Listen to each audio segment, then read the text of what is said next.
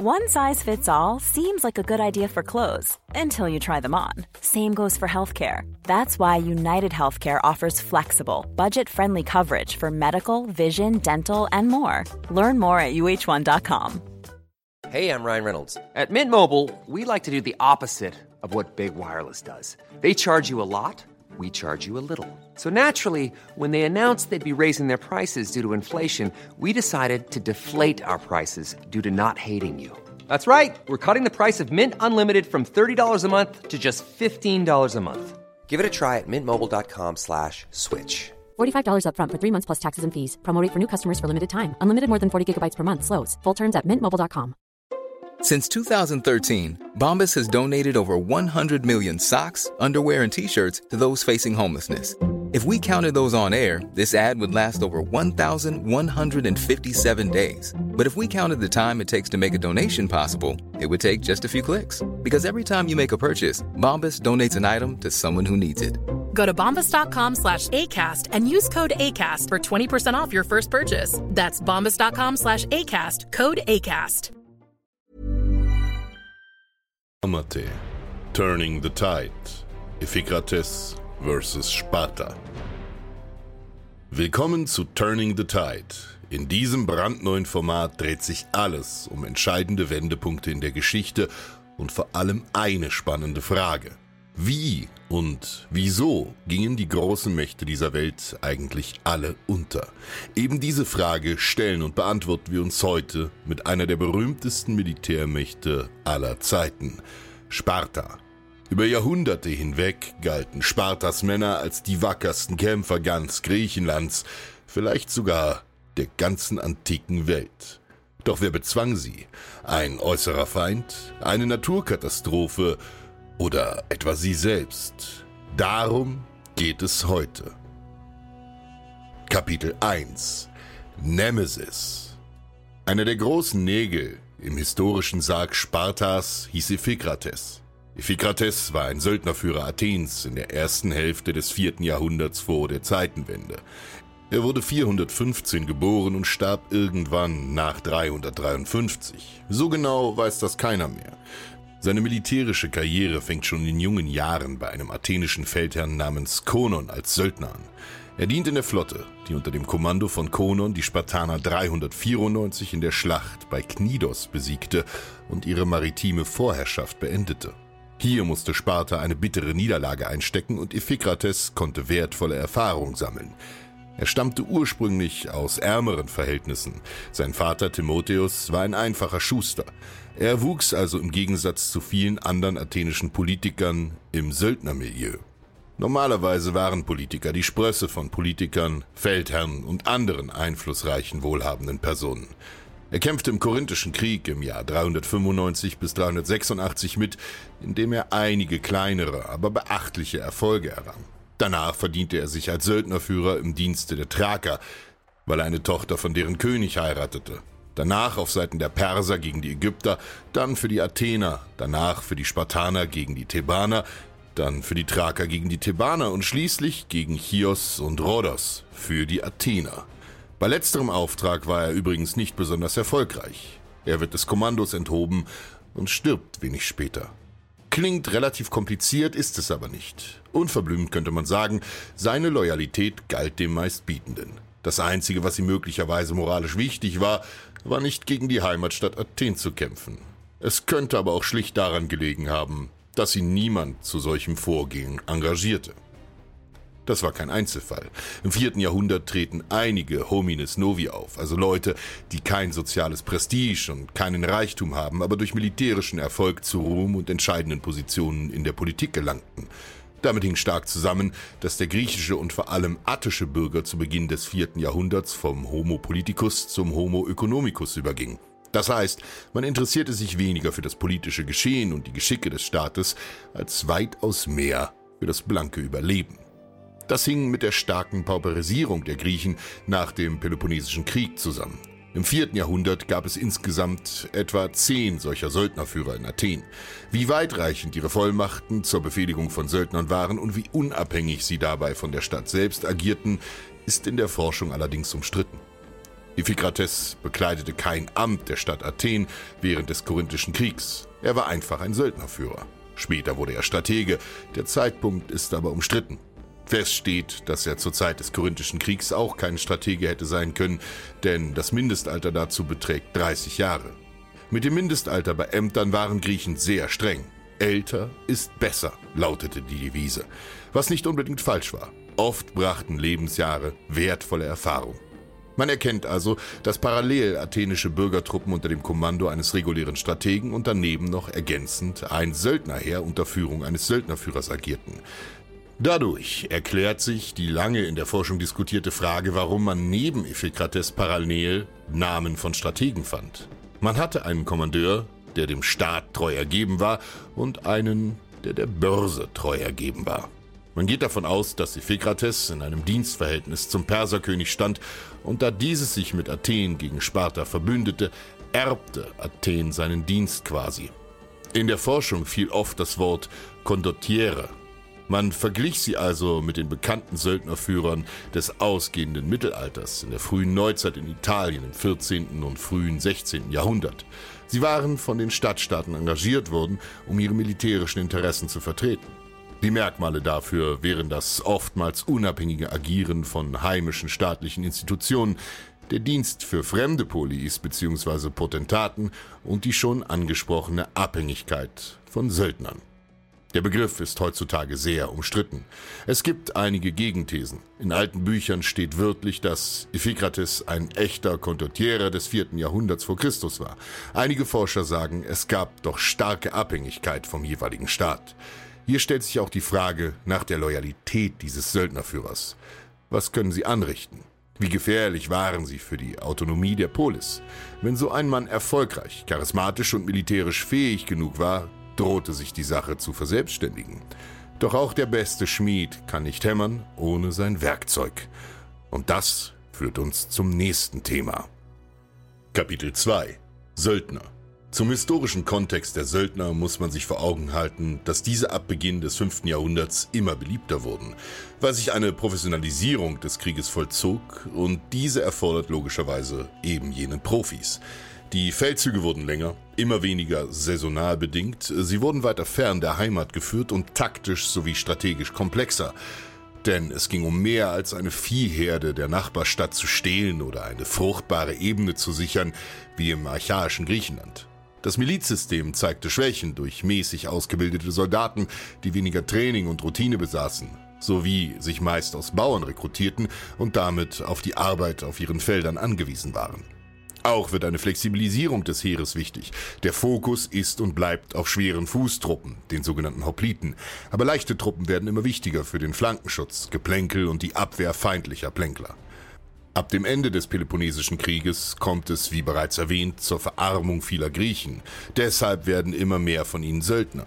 Der griechische Geschichtsschreiber Xenophon bestätigt in seinem bedeutendsten Werk, der Anabasis, dass Söldner gutes Geld machten.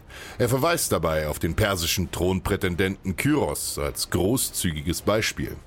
Damit werden auch die Armeen der Polis immer mehr mit Söldnern bestückt. Besonders Athen ab dem Ende des 6. Jahrhunderts greift auf sehr viele Söldner. Für Polizeidienste und den Grenzschutz zum Beispiel zurück. Beispielsweise engagierten die Athener mehrere tausend Skythen, Angehörige eines Reitervolks aus dem Osten, um in ihrer Stadt für Ordnung zu sorgen. Dieser Trend setzt sich fort. Zum Beispiel gab es 390 sogar Bündnisverträge zwischen Athen und Thrakien wegen der attraktiven Söldner. Der Nachteil dabei, Söldner sind teuer. Deshalb sind sie meist als Spezialisten in eher geringer Stückzahl angeheuert worden. Zum Beispiel, Athen heuert für den Korinthischen Krieg 4000 Söldner an. Das war schon sehr viel. Die meisten Staaten konnten sich solche großen Söldneraufgebote schlicht und ergreifend gar nicht erst leisten. Einzige Ausnahme später bildet die nordafrikanische Handelsmetropole Karthago, weil sie extrem reich war. Ein weiterer Grund für das Aufkommen von Söldnern war die Schwächung der großen Militärbündnisse. Im Jahre 404 zerfällt der attisch-delische Seebund unter der Führung Athens. In den 360ern zerfällt der seit der Mitte des 6. Jahrhunderts bestehende Peloponnesische Bund. Das hinterließ militärisch ein gewisses Vakuum. Die Leute fühlten sich unsicher und bedroht. Sie mussten jederzeit mit einem Angriff eines äußeren Feindes rechnen. Weideland und Nahrung waren kostbar und rar. Nicht wenige Schädel waren um ihretwillen gespalten worden. Der Peloponnesische Krieg nutzte in Wahrheit weder Sparta noch Athen besonders viel, denn beide verloren viel Personal und viele Ressourcen, um im Endeffekt dadurch auch an Macht. Viel eher nutzte dieser Krieg den Persern, die ein Gleichgewicht der Kräfte in Griechenland wollten und keine zu stark dominante Macht neben den Thebanern, die, wenn auch nicht lange, die Hegemonie in Griechenland für sich gewinnen konnten. À la Lange ebnete diese Entwicklung auch den Weg für den Aufstieg Makedoniens zur größten Militärmacht dieses Raums und für eben Söldner. Kapitel 3 Peltasten. Noch nie gehört den Ausdruck? Kein Wunder. Sie bilden einen der weniger bekannten Truppentypen Griechenlands, aber sie haben es in sich. Sie waren benannt nach ihrem charakteristischen Schild, dem Pelte, aus Holz und Flechtwerk. Sie waren leicht bewaffnete Soldaten und kamen in dem Peloponnesischen Krieg auf. Sie waren meist Söldner aus Thrakien, Arkanien oder Aetolien, also aus Randgebieten des griechischen Kulturraums, wo der auf leichte Fußtruppen verlagerte Kampf noch sehr verbreitet war. Dies war zum Teil den topografischen Gegebenheiten geschuldet, denn dort gab es zuhauf Hügel oder besser Gebirge. Ab da wurden sie eine Standardtruppengattung vieler Heere, meist aus eben Söldnern rekrutiert. Wie sah ihre Ausrüstung aus? Sie verfügten über einen oder mehrere Wurfspeere, sogar bis zu fünf, einem leichten Schild, einer Kappe, manchmal einem Kurzschwert. Sie waren kein Ersatz, sondern eine Ergänzung zum klassischen Hoplitenheer. Peltast wird beinahe als Synonym für Söldner im Allgemeinen gebraucht, zum Beispiel bei Isokrates und verstärkt bei Xenophon. Das spricht für ihre dominante Rolle als Form von Hilfstruppen in dieser Zeit. Ihre Aufgabe war das Eröffnen der Schlacht durch Geplänkel und Störaktionen und dadurch gezielt die gegnerische Formation aufzuweichen. In einer Hoplitenschlacht, wie sie im klassischen Griechenland üblich war, war die Kohärenz, das Halten der Formation von größter Bedeutung. Die Formation war stabil, aber unflexibel, und wenn sie einmal durchbrochen war, konnte sie leicht überrannt werden. Dazu kommt, dass erst in der normalerweise nachfolgenden Verfolgung die meisten Opfer entstanden. Auch der Trend setzt sich fort, dass Athener Feldschlachten meiden. Im ganzen Peloponnesischen Krieg fochten sie nur zwei. Diese waren einerseits die Schlacht bei Delion 424, Athen gegen die Thebaner, und andererseits Amphipolis 421. Dazu könnte man noch Mantinea zählen, dort kämpften aber nur kleine Kontingente Athens. Athen war weise genug zu wissen, dass gegen Sparta auf offenem Feld kein Sieg zu erringen war also versuchte man es auf anderer Weise. Belagerungen und sogenannte Raids werden beliebter, also überfallartige kleine Scharmützel, oft auf die Versorgungslinien des Feindes. Dafür sind leichte und flexible Truppen am besten geeignet. Der Peltast ist also ein Hybrid aus Fern- und Nahkämpfer. Er ist beiden Waffengattungen im direkten Vergleich unterlegen, hat aber den Vorteil, dass er beides ausführen kann. Auch abseits des Schlachtfelds waren sie wichtig. Xenophon beschreibt, dass sie für Patrouillendienste vor dem Lager oder als Speer eingesetzt wurden. Für einen Speer war Schnelligkeit und möglichst wenig hinderliche Ausrüstung essentiell. Wenn man nicht gerade kämpft, ließ man die Männer auch alle anderen möglichen Aufgaben versehen.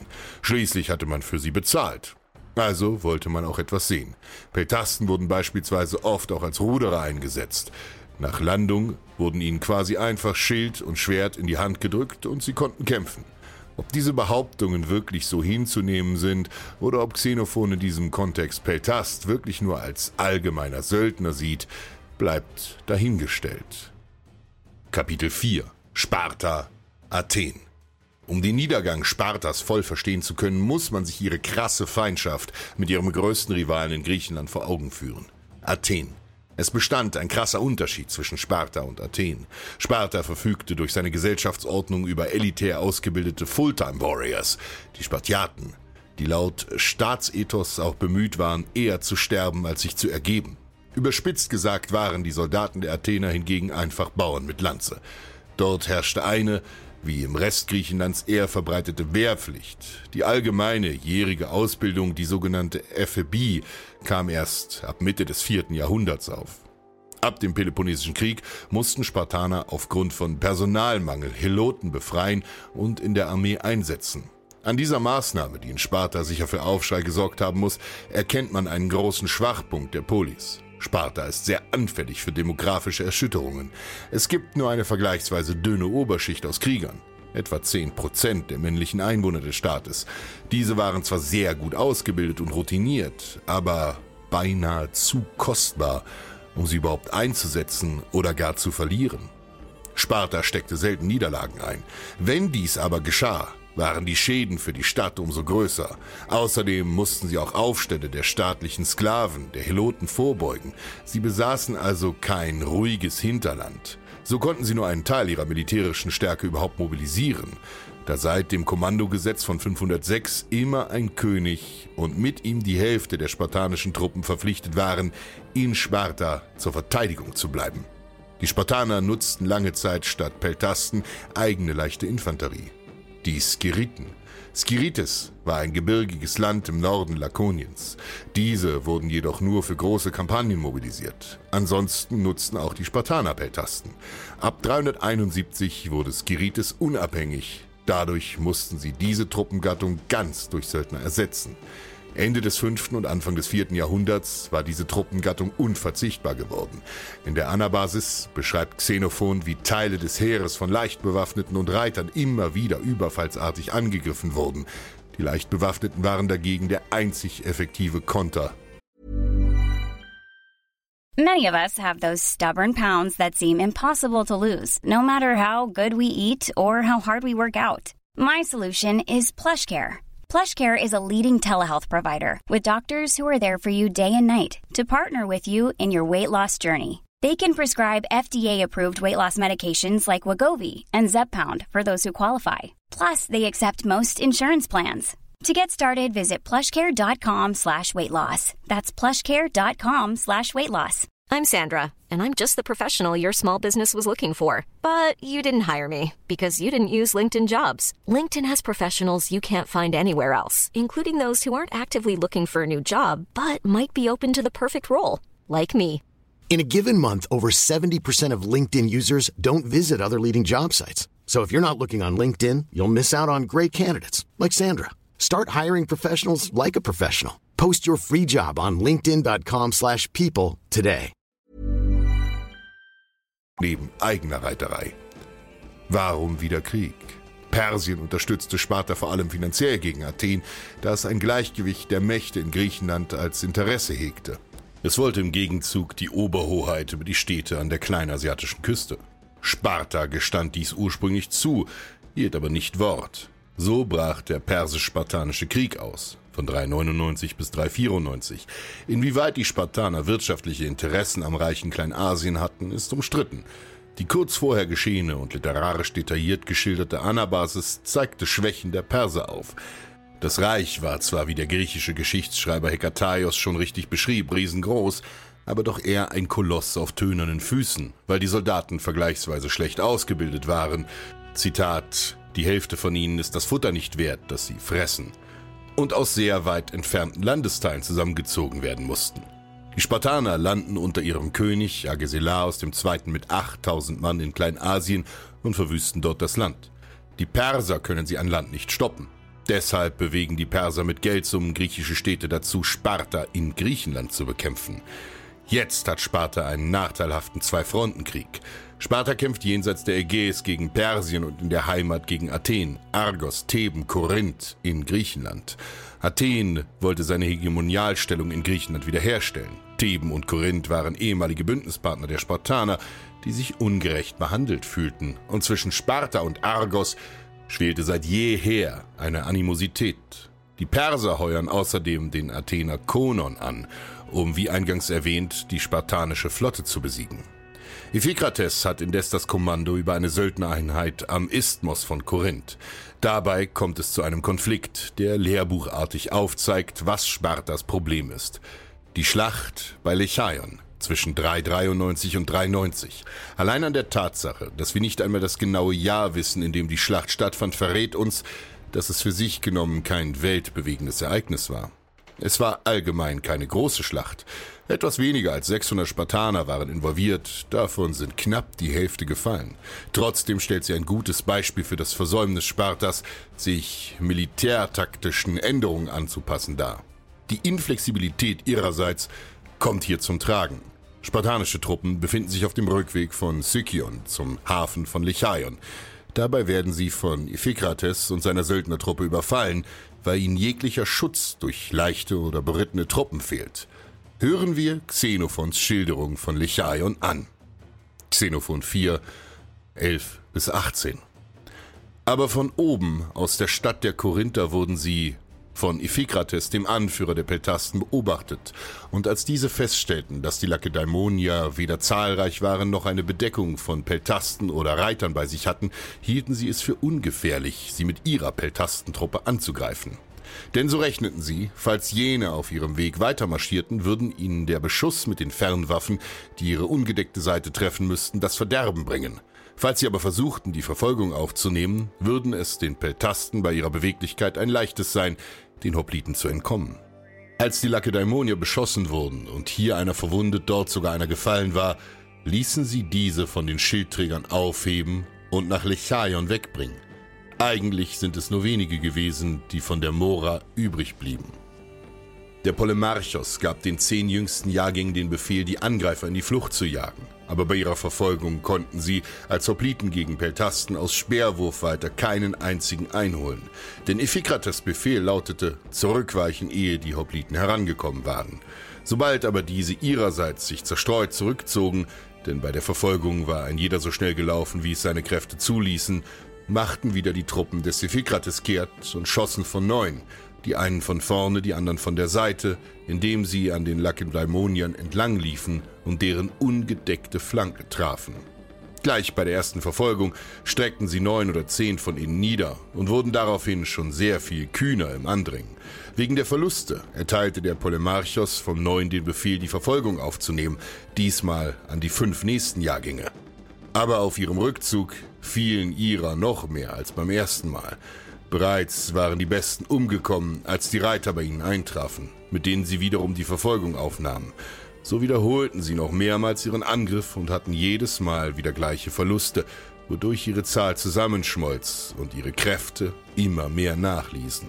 Die Feinde ständig kühner wurden und die Zahl der Angreifer sich im Verhältnis stets vermehrte. Hier sieht man gut, wie die Hit-and-Run-Taktik der Peltasten Erfolg und die Spartaner langsam aber sicher aufreibt. Es war unangenehm, als Hoplit gegen Peltasten zu kämpfen, da man sie in schwerer Rüstung schlicht nicht verfolgen konnte. Man war ihrem Geschosshagel schutzlos ausgeliefert und konnte eigentlich nur warten, beten und hoffen, dass dem Feind die Munition ausging, bevor einem selbst das Glück ausging. Xenophon erzählt weiter, denn es ist offenbar, dass die Skythen und die Thraker es wohl nicht wagen würden, mit Schild und Lanze gegen die Lakedaimonier zu kämpfen.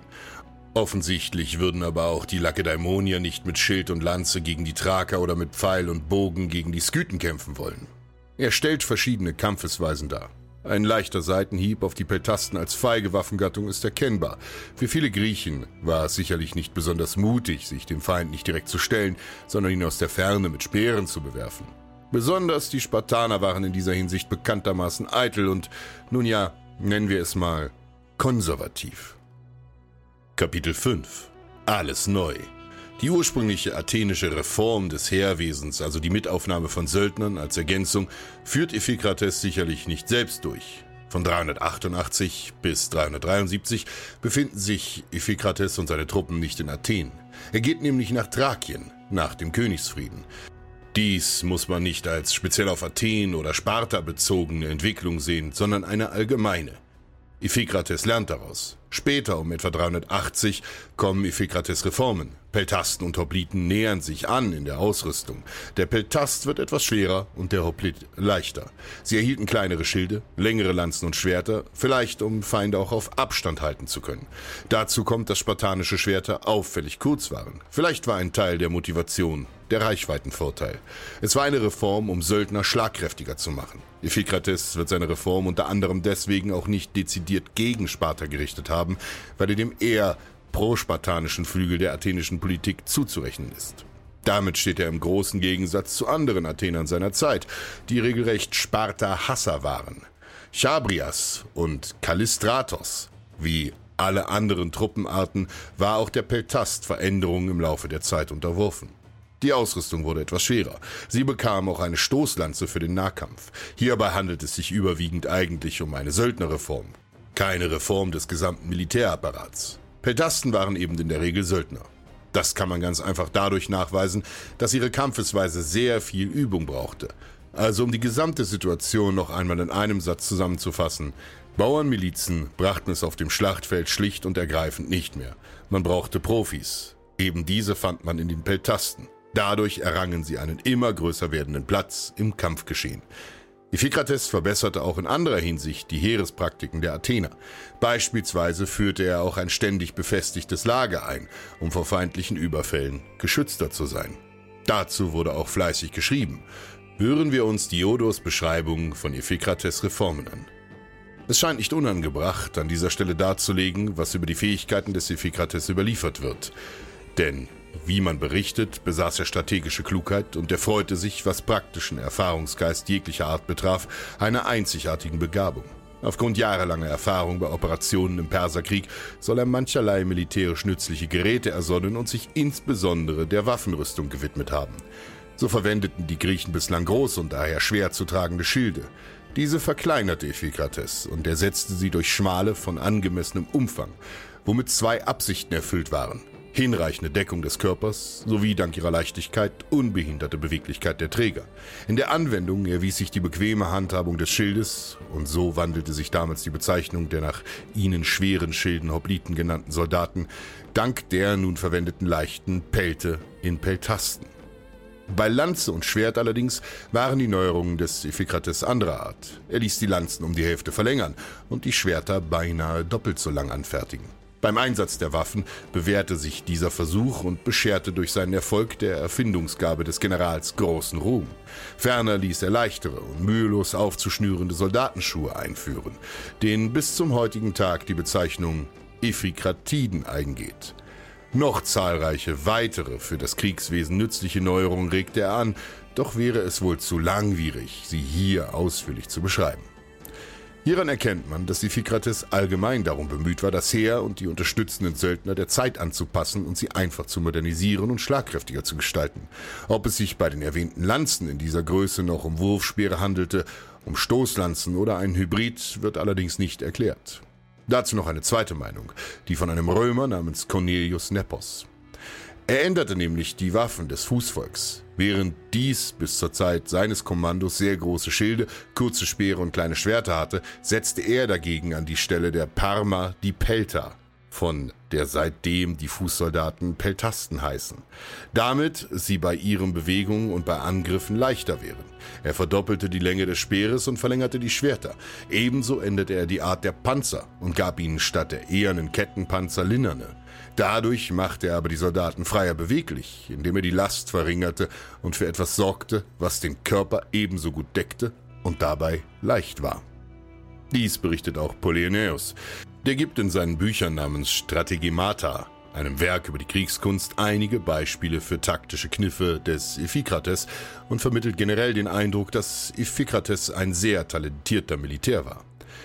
Der Linothorax wurde schon ab etwa der Mitte des 6. Jahrhunderts flächendeckend eingesetzt, denn er war leichter, billiger und bot mehr Bewegungsfreiheit.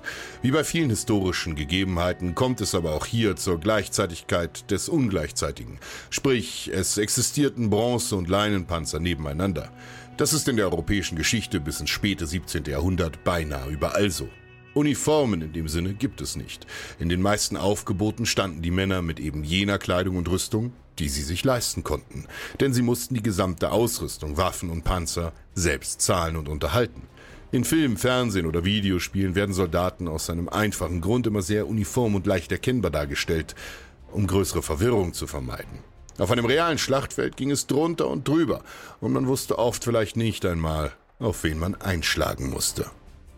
Kapitel 6 Der Untergang Worin lag nun die Quintessenz? Was war die entscheidende Maßnahme, mit der man die wohl besten Soldaten Griechenlands in die Knie zwang? Ganz einfach. Asymmetrie. Sun Tzu sagte einst, greife den Feind dort an, wo er schwach ist, nicht dort, wo er Schwäche zeigt. Verblüffend oft in der Geschichte taten Feldherren ihrem Kontrahenten wieder besseren Wissens den Gefallen, sich einen Ort, Zeitpunkt oder eine Gefechtsart aufzwingen zu lassen, die für sie selbst nachteilhaft war. Die Regel in Griechenland war ganz einfach. Sparta kannst du in der Landschlacht nicht bezwingen. Also versuchst du es erst gar nicht. Du greifst sie überall anders an, nur nicht auf dem offenen Feld. Überfalle kleine Nachschubkonvois, störe ihre Versorgungslinien, locke sie in Hinterhalte. Statt einer klaffenden Wunde fügt man ihnen viele kleine Schnitte zu, doch jeder einzelne blutete. Sparta verfügte über ein sehr starkes, aber inflexibles Heer und weigerte sich, die Trends seiner Zeit zu übernehmen. Sie verschliefen ganz einfach, dass die Kriegsführung sich in einem steten Wandel befand und jede Großmacht, die auch vorhatte, eine zu bleiben, tat gut daran, sich diesen Veränderungen zu fügen. Die Begründung dafür sind in der Forschung umstritten. Möglicherweise waren die verantwortlichen Militärs zu inkompetent, vielleicht zu traditionsbewusst nach der So kämpfen echte Männer nicht Maxime. Möglicherweise wollten sie aus monetären Gründen so gut es ging auf Söldner verzichten, oder sie sahen diese ihnen selbst gegenüber als minderwertig an. Sparta war als Stadtstaat nicht überbordend reich. Die Stadt bildete ein in sich geschlossenes und gut funktionierendes Ökosystem, das abgeschottet vom Rest Griechenlands sein eigenes Ding lebte. Athen hingegen war viel flexibler. Sie wussten um Spartas Macht in der symmetrischen Hoplitenschlacht und wichen dem direkten Aufprall aus, um die strikte Formation der Spartaner gegen sie zu verwenden. So verwandelten sie die brachiale Stärke von Spartas kaum zu durchbrechender Phalanx in ein Hindernis für die Spartiaten selbst. Außerdem waren die Spartiaten so unheimlich schwer zu ersetzen und deshalb so kostbar. Es ist vielleicht nicht übertrieben zu sagen, ein Spartiat ist im Kampf so viel wert wie zehn Männer aus anderen der griechischen Polis. Aber wenn er stirbt, tut das dem Staat eben auch zehnmal so sehr weh. Also, gibt es die große Schlacht nach Reform? Das fragt sich die Forschung sehr lange und man muss ablehnend antworten. Denn die großen Konflikte sowie die Blütezeiten beider Städte im politischen und militärischen Sinne waren bereits überschritten. Das war hart ausgedrückt alles Nachspielzeit. Beide Städte sollten sich von ihren harten Verlusten im Peloponnesischen Krieg nie mehr erholen und nie mehr zu alter Stärke zurückfinden. Und was lernen wir daraus? Wenn du nicht mit der Zeit gehst, gehst du mit der Zeit.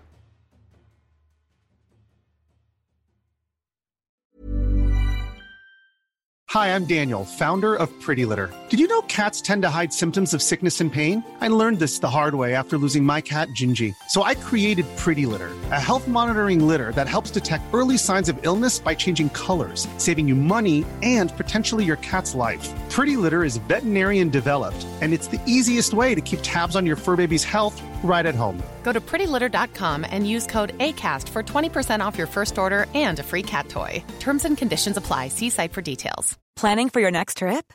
Elevate your travel style with Quince. Quince has all the jet setting essentials you'll want for your next getaway, like European linen, premium luggage options, buttery soft Italian leather bags, and so much more. And is all priced at 50 to 80% less than similar brands. Plus, Quince only works with factories that use safe and ethical manufacturing practices. Pack your bags with high-quality essentials you'll be wearing for vacations to come with Quince. Go to quince.com slash pack for free shipping and 365-day returns. Hey, it's Paige DeSorbo from Giggly Squad. High quality fashion without the price tag. Say hello to Quince. I'm snagging high-end essentials like cozy cashmere sweaters, sleek leather jackets, fine jewelry, and so much more. With Quince being 50 to 80% less than similar brands and they partner with factories that prioritize safe ethical and responsible manufacturing. I love that. Luxury quality within reach. Go to quince.com slash style to get free shipping and 365 day returns on your next order. quince.com slash style